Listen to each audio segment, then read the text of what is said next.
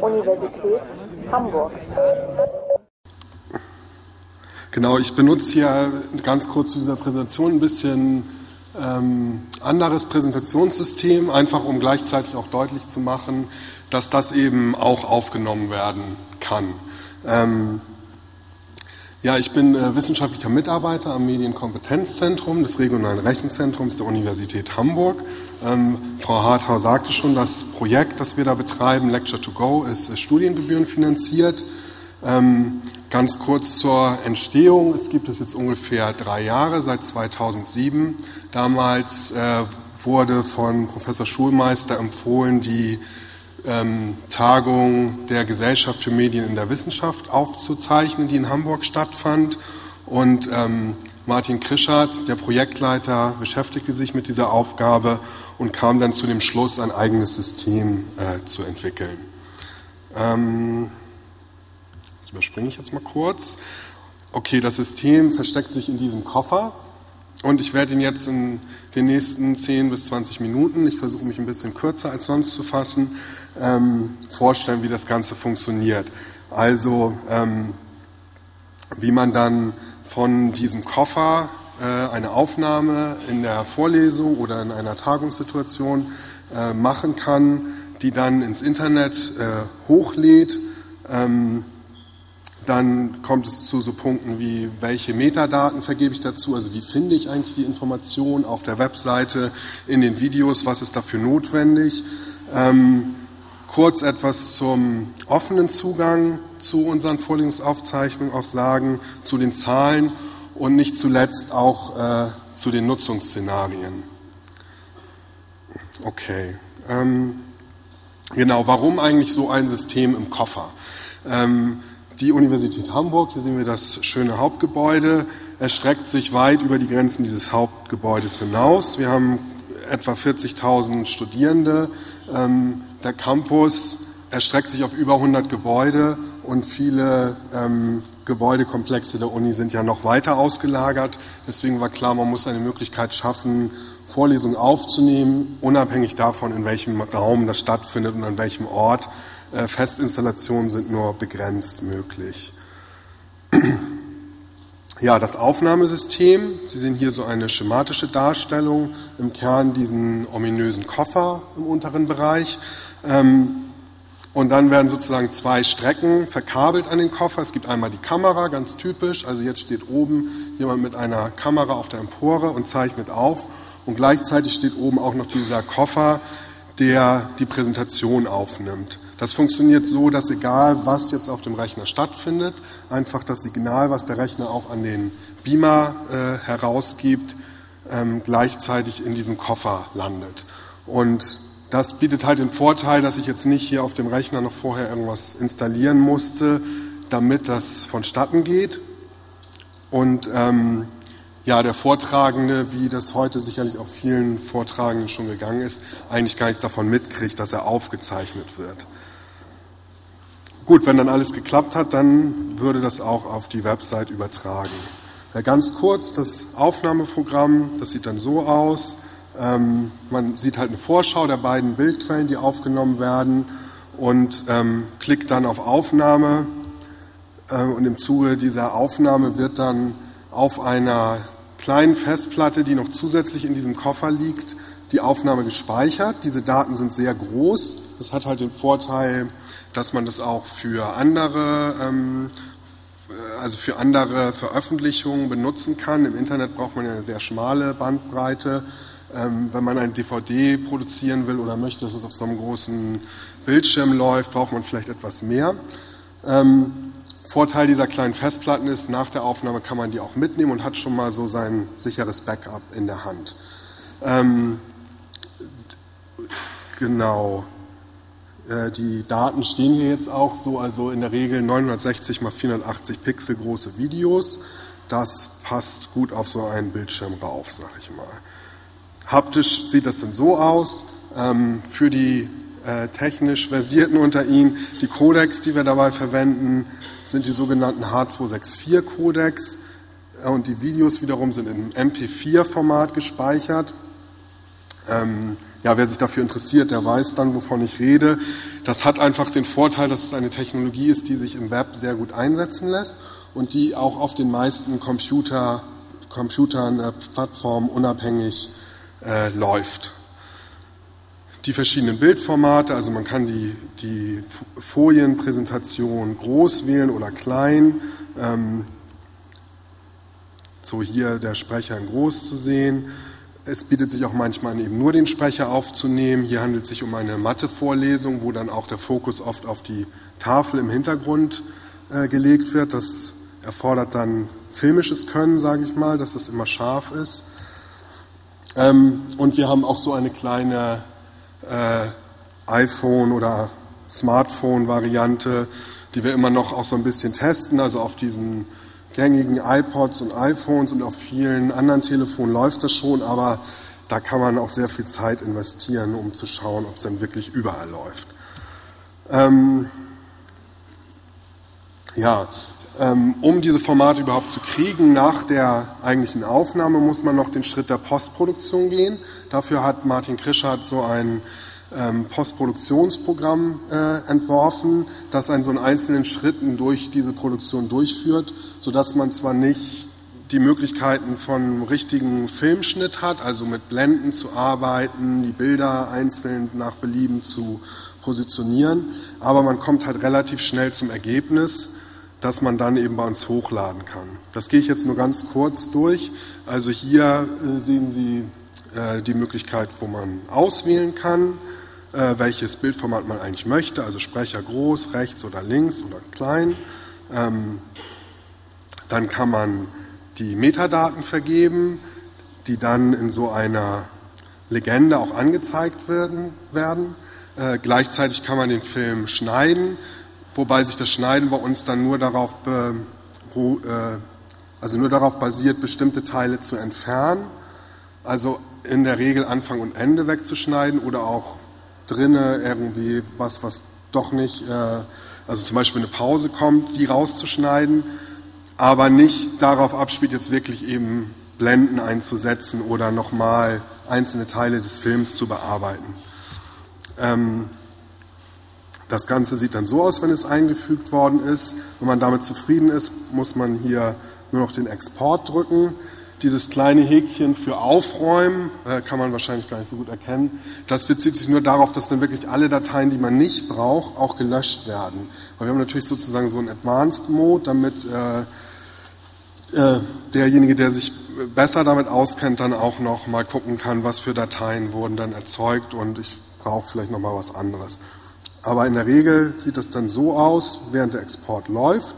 Wir werden das Ganze dann irgendwann durch einen Ladebalken ersetzen. Im Moment gibt es halt so eine Konsole, wo ähm, man einfach sieht, dass etwas passiert, dass also so Datencode sich bewegt auf dem Bildschirm.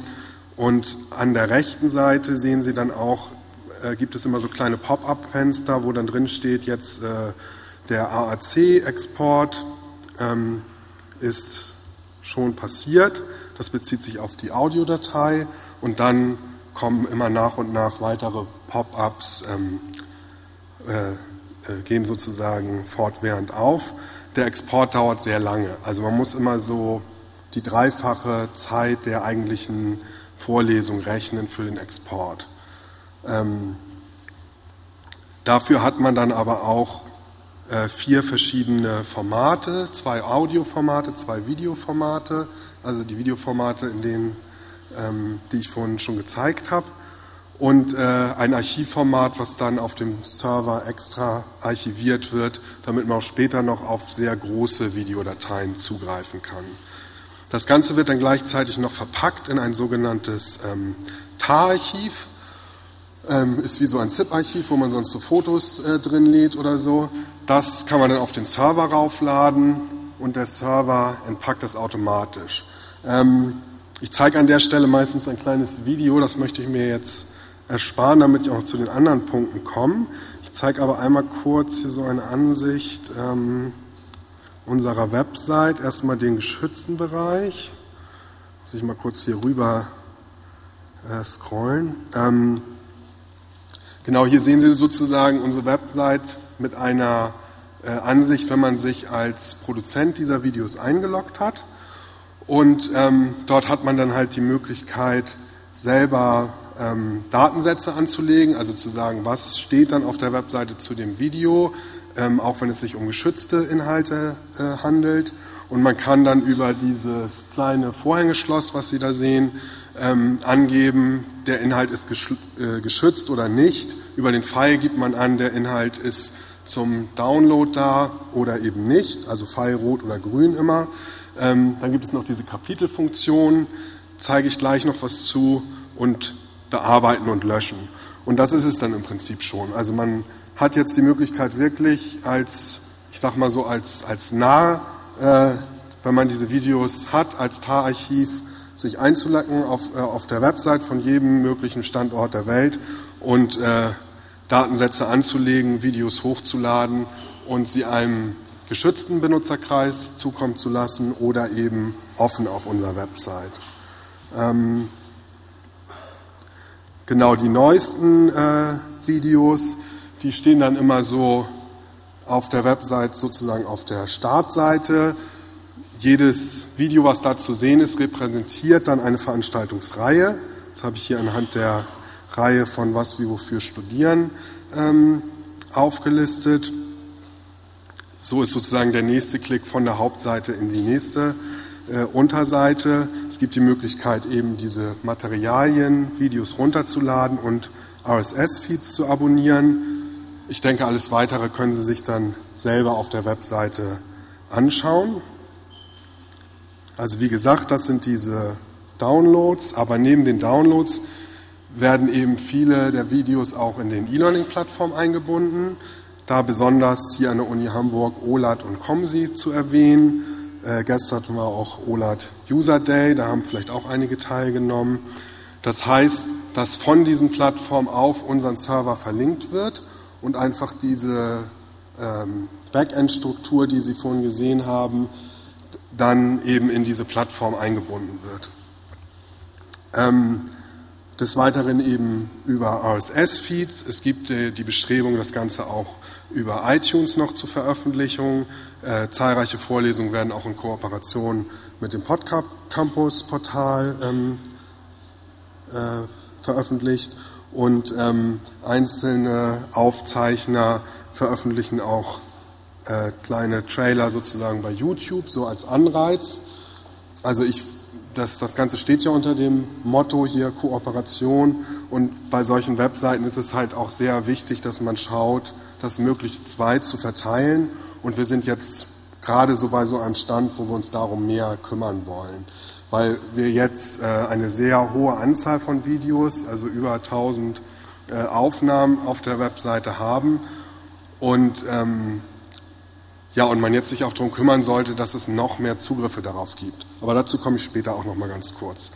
Ähm, ich hatte vorhin schon mal die Metadaten angesprochen, also diese ganzen Sachen, die man jetzt im Hintergrund eingibt. Wer ist der Vortragende, wie ist der Titel der Aufzeichnung, sind ja schon Metadaten. Und wir wollen halt darüber hinausgehen mit unserer Kapitelfunktion. Ähm, das sieht dann online so aus, dass äh, noch unter dem Video eben Kapitel angezeigt werden und wenn ich da reinklicke, dann springe ich in dem Video sozusagen zu der Kapitelmarke. Ähm, wenn man jetzt hier guckt, äh, Kapitel 4 habe ich mir jetzt vorgenommen, Medizinethik als Bereich der angewandten Ethik. Wenn ich das bei Google eingebe, dann finde ich eben auch genau dieses Kapitel auf unserer Plattform. Dauert immer ein bisschen, weil das eben erst bei Google sozusagen angekommen sein muss, dass diese Suchbegriffe äh, existieren. Das Ganze wird dann auch übertragen auf diese ähm, iPod-Variante. Kann man sich so schon ein Bild machen, also da kippt immer der Bildschirm sozusagen um in der Ansicht. Genau, und jetzt interessant auch gerade ähm, Bezug dieser Tagung, also wie, wie funktioniert denn eigentlich der Zugang zu dem Ganzen? Also jetzt mal abseits von der Webseite. Wir haben ähm, etwa 20 dieser Koffer ähm, im Verleih und arbeiten da vorrangig mit den E-Learning-Büros, mit vielen Fakultäten, Instituten zusammen, ähm, gerade haben wir den Vortrag vom äh, Campus Career Center ähm, gehört und ähm, dort wird auch die Tagung Fishing for Careers aufgezeichnet im Bereich des Juniorstudiums, äh, was wir wofür studieren. Und ähm, also es gibt da sozusagen keine Einschränkung. Die Einschränkung ist eigentlich nur, haben wir gerade die Kapazitäten, ähm, ein System zu verleihen. Im Moment ist es sehr ausgelastet. Ähm, ähm,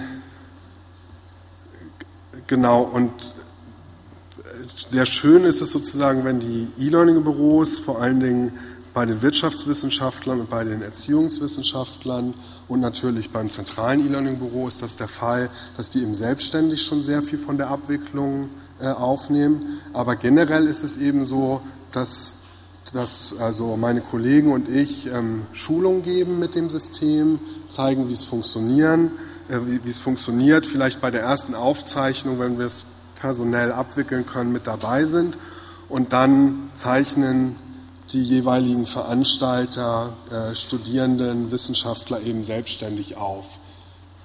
Es zeichnet aber nicht der Vortragende selber aus. Also der, der Vortragende soll sich wirklich auf seinen Vortrag konzentrieren und ähm, der Produzent, wie wir diese Fachkräfte dann immer nennen, ähm, der konzentriert sich eben auf die Produktion. Genau, ich habe schon ein bisschen davon gesprochen, dass viele Inhalte bei uns offen zur Verfügung stehen. Da habe ich äh, bei Vorträgen in Berlin oder in Zürich immer, ging immer so ein Raun durch die Menge, dass wie offen, das äh, ist bei uns alles geschützt, das wollen die Dozenten nicht. Also wir setzen uns wirklich dafür ein. Das Projekt ist ja auch Studiengebühren finanziert ähm, und es sollte aber auch nicht nur den Hamburger Studenten äh, zur Verfügung stehen. Ich denke, das ist eine sehr schöne Sache, wenn man das schafft, dass diese Vorträge gerade auch von, von Tagungen wie heute eben jedem Interessierten zur Verfügung stehen. Es hat natürlich so seine rechtlichen Aspekte. Wer sich damit ähm, beschäftigt hat, weiß, das ist, äh, es ist sozusagen ein Kreuz, sich mit dem Urheberrecht rumzuschlagen und mit dem Persönlichkeitsrecht, auch wenn es natürlich äh, gut ist, dass man diesen Schutz hat hier in Deutschland. Ähm, äh, aus der Praxis weiß ich, es tun sich viele Vortragende dann schwer, so eine Rechtsvereinbarung zu unterzeichnen, wo dann drin steht, dass sie selber keine Rechte Dritter verletzen und dass sie der Universität Hamburg das Recht zur Veröffentlichung zusichern. Ähm, wir haben dafür halt so einen, so einen Vertrag mit dem Rechtsver äh, Rechtsreferat ausgearbeitet und ich denke, das klappt ebenso zur Hälfte sehr gut. Also um jetzt mal zu den Zahlen zu kommen, wir haben momentan über 1300 Videos online, die sich auf über 100 Veranstaltungsreihen verteilen. Davon ist jetzt aktuell sogar etwas, ähm, etwas weniger als die Hälfte passwortgeschützt. Und daran sieht man eben, dass, dass das schon funktioniert. Es ist halt immer ein bisschen Laufarbeit. Dann, ähm, also die Kolleginnen und Kollegen, die sich äh, darum bemühen, dass es dann offen im Netz steht, wissen, wovon ich rede, aber in der Regel kriegt man jeden zweiten überzeugt.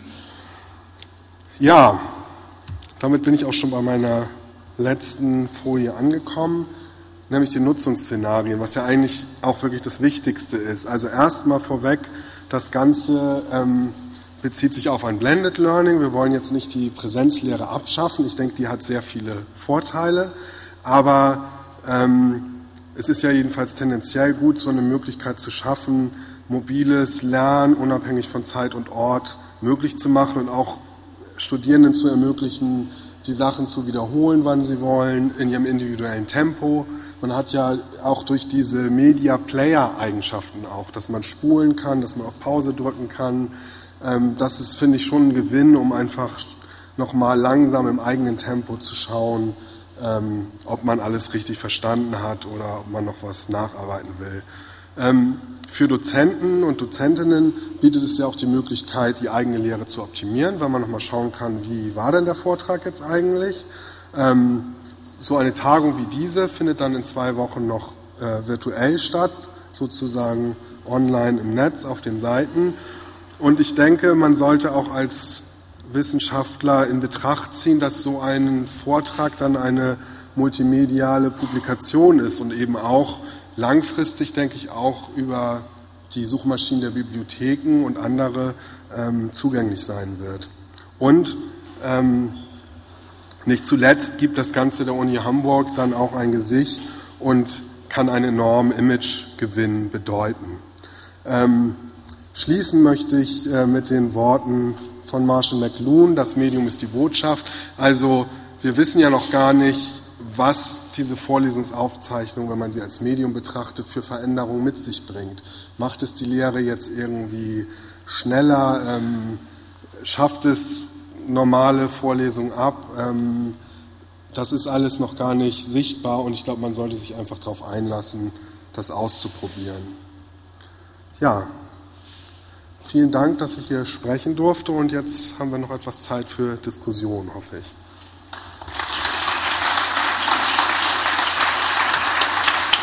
Ja, vielen Dank, Herr Klausen, dass Sie uns so anschaulich ein bisschen was über die Hintergründe von Lecture to Go auch erzählt haben.